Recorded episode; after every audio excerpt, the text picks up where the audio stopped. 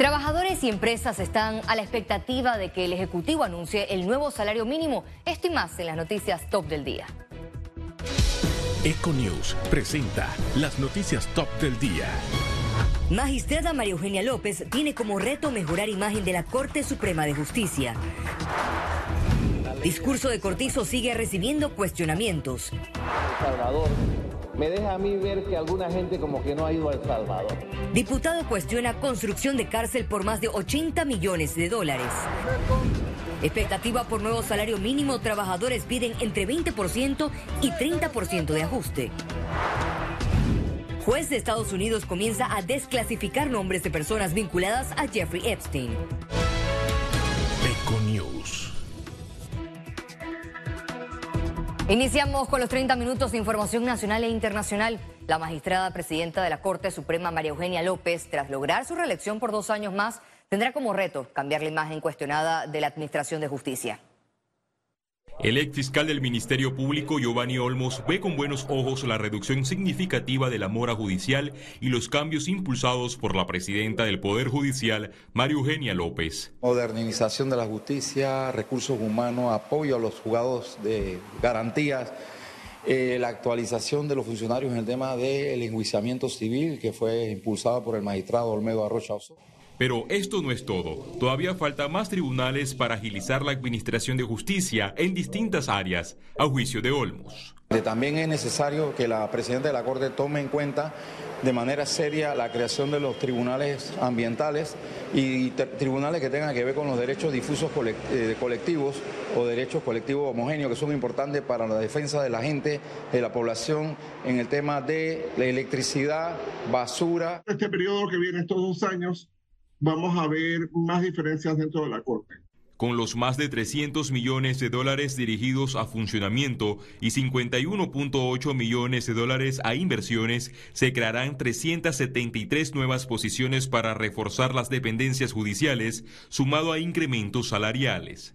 Continuaremos activamente delineando proyectos y objetivos a fin de proseguir con el robustecimiento de la Administración de Justicia en todas sus jurisdicciones a nivel nacional.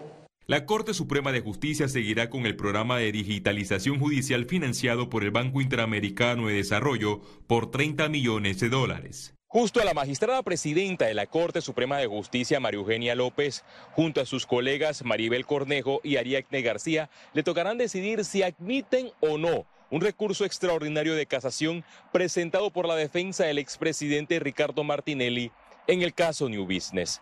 Félix Antonio Chávez, Econius.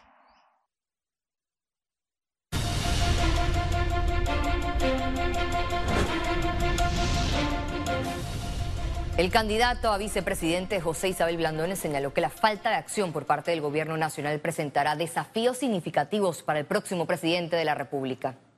Asumir el cargo en un momento de muchos desafíos con un país con un alto nivel de endeudamiento, con una planilla abultada, con la posibilidad de perder el grado de inversión, con la crisis del Fondo de Invalidez, y Muerte ya eh, reventada, explotada, porque este año posiblemente no alcance el dinero para pagar todas las jubilaciones y si alcanza este año no alcanzará el próximo el tema del canal y de la falta de agua, tanto para el funcionamiento del canal como para el, suministro humano.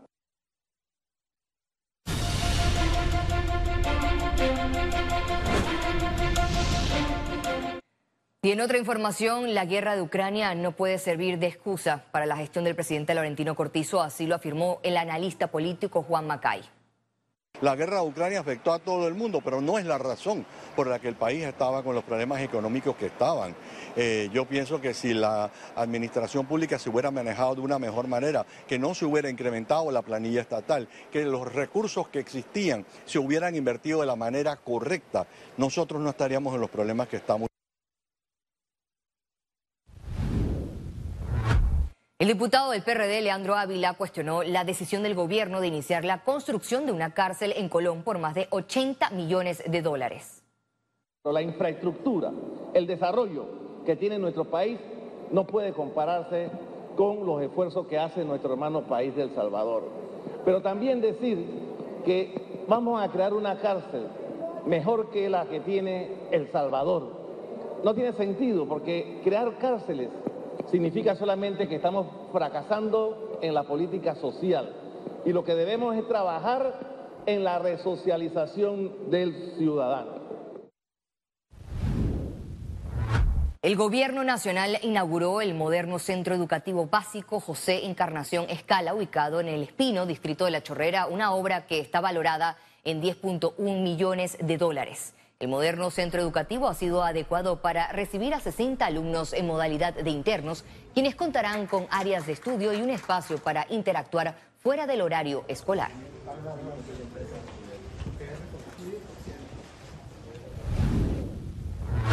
El presidente de la República, Laurentino Cortizo, recomendó a quien llegue a gobernar el país a partir del 2024 que continúe sus obras. Sus declaraciones fueron realizadas durante una gira en Panamá Oeste. A que independientemente de quién sea la administración, yo soy pasajero. Pasajero como presidente y pasajero como un ser humano. Entonces la recomendación a quien salga favorecido es continúen. Continúen, independientemente de quién sea, continúen avanzando en la ejecución, porque va a beneficiar a panameños que estén o no en partidos políticos. Economía. Esta semana podría terminar con el anuncio de un nuevo salario mínimo en Panamá que entraría a regir desde la segunda quincena de enero 2024. A continuación, declaraciones de los sectores involucrados. Los trabajadores y empresas están a la expectativa de que el órgano ejecutivo anuncie este viernes 5 de enero o en los próximos días el nuevo salario mínimo que regirá en Panamá durante 2024 y 2025. Durante las negociaciones en la Comisión Nacional de Salario Mínimo, los trabajadores presentaron una propuesta que dependerá de la actividad económica y tamaño de la empresa. Entre el 30 y 32% para la gran empresa y 20 y 25% para la pequeña empresa. Ahora, no son un porcentaje fijo, eh, se calcula oficialmente que el el, ingreso familiar para una vida digna ronda más de 1.500 dólares, cerca de 1.800 dólares para vivir dignamente. Sin embargo, para los empleadores, esta propuesta es desproporcionada a la realidad económica del país. Nosotros hemos expresado que lo que se tiene que preservar principalmente es la estabilidad de los puestos de trabajo, que cualquier aumento que se quiera plantear por el órgano ejecutivo tiene que tomar en cuenta que debemos garantizar que los puestos de trabajo se mantengan. Hay más de 60 mil puestos permanentes que se han perdido en los últimos años. Las empresas hicieron un llamado al Ejecutivo. Nosotros pedimos prudencia, pedimos mesura en cuanto al, tema del aumento del salario mínimo, para que cuando se decida que se quiere eh, impulsar en el tema del aumento, no vaya a trastocar la estabilidad de los trabajadores. Por su parte, economistas explicaron que para tomar una decisión se debe tomar en cuenta el precio de la canasta básica, inflación, transporte y otros factores. Tú no puedes tampoco tirar una tabla y decir este es el salario afectando a, alguna de las dos partes, porque ¿qué haces? Tú puedes establecer un salario, como lo dije también anteriormente, donde beneficia a los trabajadores, pero estás perjudicando a la empresa. Entonces la empresa, al verse afectada, o cierra o liquida trabajadores. Aquí debe haber un solo salario mínimo, que debe ser aproximadamente 725 dólares para empezar o llegar a eso en muy poco tiempo, porque eso es lo que garantiza la generación de demanda. El último ajuste al salario mínimo en Panamá se dio en diciembre de 2021 a solo seis sectores. Ciara Morris, Econews. La Autoridad de Turismo de Panamá anunció que el país concluyó el 2023 con cifras destacadas en este sector y un rendimiento positivo en comparación al 2019. Esto es producto de nuestras campañas de comercialización y mercadeo. La marca turística internacional Panamá Vive por Más eh, nos está definitivamente ayudando en el reconocimiento cuando nos vemos con nuestro segmento de países competitivos ha aumentado la llegada de visitantes, pero lo más importante, ha aumentado la estadía promedio, ubicándose entre 8 y 11 días. Gabinete Logístico traza estrategias para fortalecer la competitividad del país. Además, acordaron realizar reuniones mensuales para ver los avances y también coordinar las próximas acciones. Los integrantes del Gabinete Logístico, encabezado por el ministro de la Presidencia, José Simpson Polo, reiteraron el compromiso del gobierno en promover los servicios logísticos de Panamá como valor agregado y potenciarnos como un punto de destino. Un estudio posicionó al Aeropuerto Internacional de Tocumen entre los más puntuales del mundo en el 2023. Un índice de puntualidad que realiza la consultora Cirum ubicó al Hub de las Américas en la segunda posición de los aeropuertos medianos más puntuales del mundo. Según los indicadores, Tocumen alcanzó una tasa de salida a tiempo de 90.51. Para un aeropuerto se considera que el vuelo sale a tiempo dentro de los 15 minutos siguientes a la hora programada. El ex administrador del Canal de Panamá, Jorge Luis Quijano, aseguró que el presidente Laurentino Cortizo sabía desde enero del 2019, antes de tomar posesión, sobre el problema del agua que enfrentaría la vía interoceánica y aún así no ejecutó ninguna solución en su administración.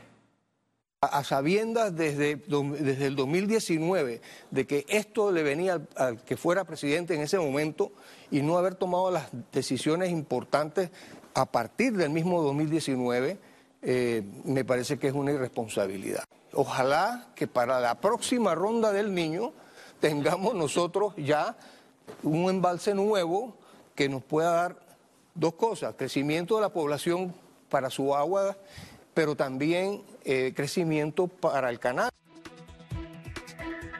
Y al regreso, internacionales.